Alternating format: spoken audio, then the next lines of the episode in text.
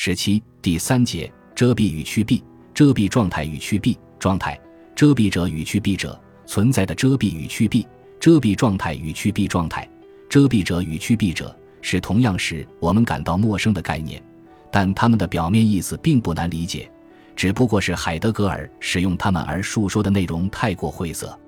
按照海德格尔，古希腊的开端思想家已经领悟到存在的去蔽和遮蔽特征。他不过是加以明确阐发而已，但实际情况是，主要是他通过自己的特殊阐释而明确提出或定位了这些概念。考虑到本书后面有多个章节涉及对海德格尔关于这些概念的论述，为了避免不必要的重复，我们这里仅做一些最必要的分析说明，也不用重复引文来逐一佐证。一、遮蔽与去蔽。遮蔽动词是 verbergen。名词化是 verbergen，原意是隐藏、隐匿。去蔽 entbergen 和 entbergen 是由动词 bergen 加上表示去掉、消除含义的 ent 前缀而构成。动词 bergen 的意思有两个：一是抢救出、打捞、营救；二是隐藏、隐匿、藏身、掩护、保护等。entbergen 和 entbergen 表示与 bergen 相反的含义，如显示、展开等。根据海德格尔对 verbergen、verbergen 和 entbergen、entbergen 的论述，我们把它们分别翻译为遮蔽与去蔽。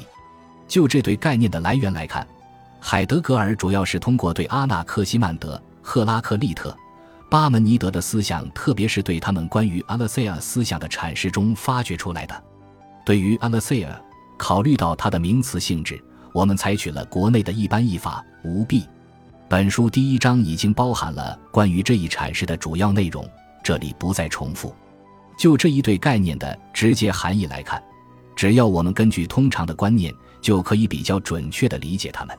遮蔽就是遮掩、隐藏；去蔽就是成名、敞开。关键是，为什么海德格尔认为存在是既遮蔽又去蔽？遮蔽甚至比去蔽更根本呢？这从海德格尔对古希腊开端思想家所讨论的存在作为在场的含义的阐释中可以明了这一点。他是从存在作为在场的到来、在场的逗留、在场的离去来说明的。我们可以把它们理解为三个环节。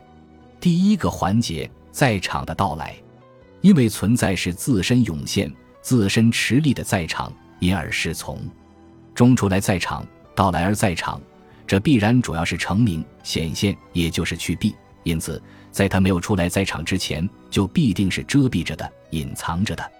因此，存在作为在场，就是由遮蔽而进入去蔽。实际上，海德格尔想说的是，即使在存在还未在场之时，它也是遮蔽和去蔽的同一体。第二个环节，在场的逗留，既然它在源头上就是遮蔽着的，所以。在场的逗留所包含的去蔽过程，也不可能把源头上就具有的遮蔽彻底的去掉，也就是说，它不可能完全的去蔽。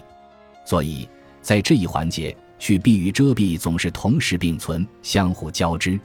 第三个环节，在场的离去，离去就是不再在场，或出于当前在场而离去，这是从去蔽而又进入遮蔽。同样，海德格尔的意思不是说。离去在场以后，存在就只有遮蔽。他想说的是，这时也同样有着去蔽，只不过是被遮蔽所掩盖了。因此，存在原本就具有遮蔽和去蔽两种特性，是包含着两种力量的一体过程。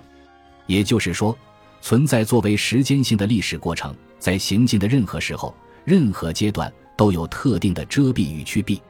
如果存在仅仅是去蔽、敞开、成名，那么。